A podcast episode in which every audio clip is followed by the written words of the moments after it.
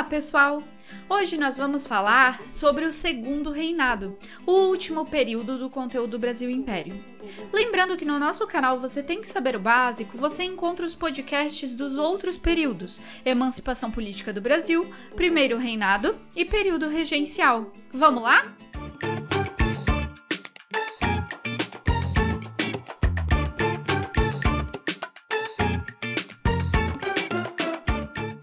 Modernização, mão de obra e guerra no Segundo Reinado. Em julho de 1840, com 15 anos incompletos, Dom Pedro II foi aclamado imperador do Brasil. O episódio marcou a ascensão dos liberais ao poder e ficou conhecido como golpe da maioridade foi o início do Segundo Reinado, que se estendeu por quase meio século, de 1840 a 1889. No poder, os liberais usaram métodos fraudulentos e violência para garantir a vitória nas eleições para a Câmara dos Deputados. Os conservadores então pressionaram para que o imperador anulasse as eleições.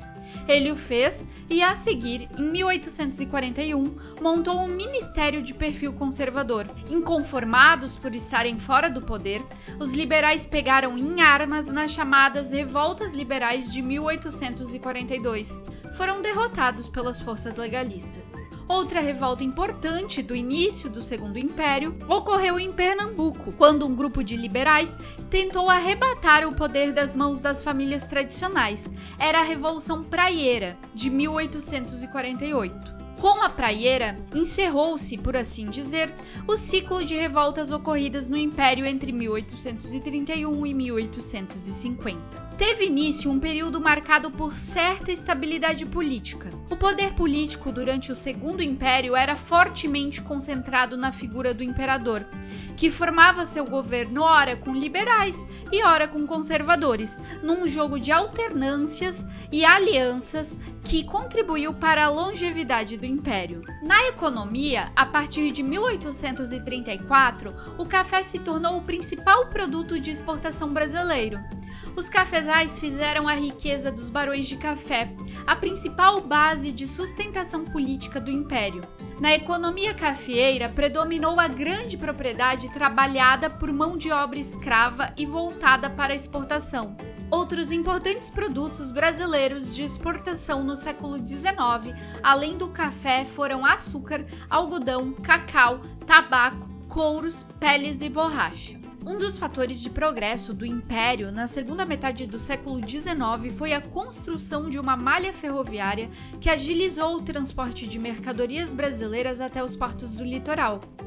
O surto de modernização do Império contou também com a Tarifa Alves Branco em 1844 e a Lei Eusébio de Queiroz em 1850. A tarifa Alves Branco aumentou os impostos sobre cerca de 3 mil produtos importados, com isso, aumentaram as rendas do governo. A Lei Eusébio de Queiroz, por sua vez, proibiu a importação de escravos, liberando capitais antes usados na sua reposição. Os capitais passaram a ser aplicados no setor industrial, financeiro e de transporte, dinamizando com isso a economia. O Barão de Mauá, que tinha capital investido em muitas dessas empresas, projetou-se então como o maior empresário do império. A Inglaterra acumulou enormes lucros com o comércio de africanos pelo Atlântico durante os séculos 17 e 18, mas no século 19 passou a combater duramente o tráfico e a escravidão. Em 1845, o governo da Inglaterra aprovou a Bill Aberdeen, lei que autorizava os navios ingleses a prender ou afundar os navios negreiros. Pressionado, interna e externamente, o governo de Dom Pedro II aprovou a Lei Eusébio de Queiroz, que extinguiu o tráfico negreiro para o Brasil.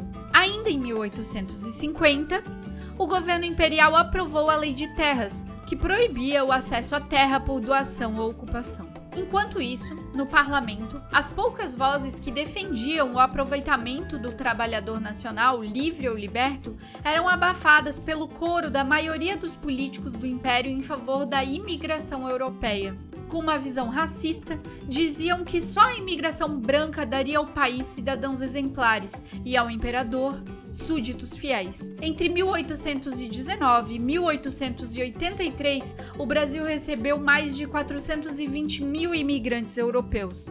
Durante esses anos, os portugueses, seguidos dos italianos, foram os que entraram em maior número. Na segunda metade do século XIX, o Império Brasileiro envolveu-se em graves problemas internacionais. A questão Christie com a Inglaterra e diversos conflitos na região do Rio da Prata, sendo o principal deles a Guerra do Paraguai. Para o Paraguai, a guerra foi um desastre. O Brasil conservou sua hegemonia na região, mas tudo isso a um custo muito alto. Além disso, a vitória na guerra elevou a autoimagem dos militares brasileiros e os aproximou das ideias e do movimento em favor da República.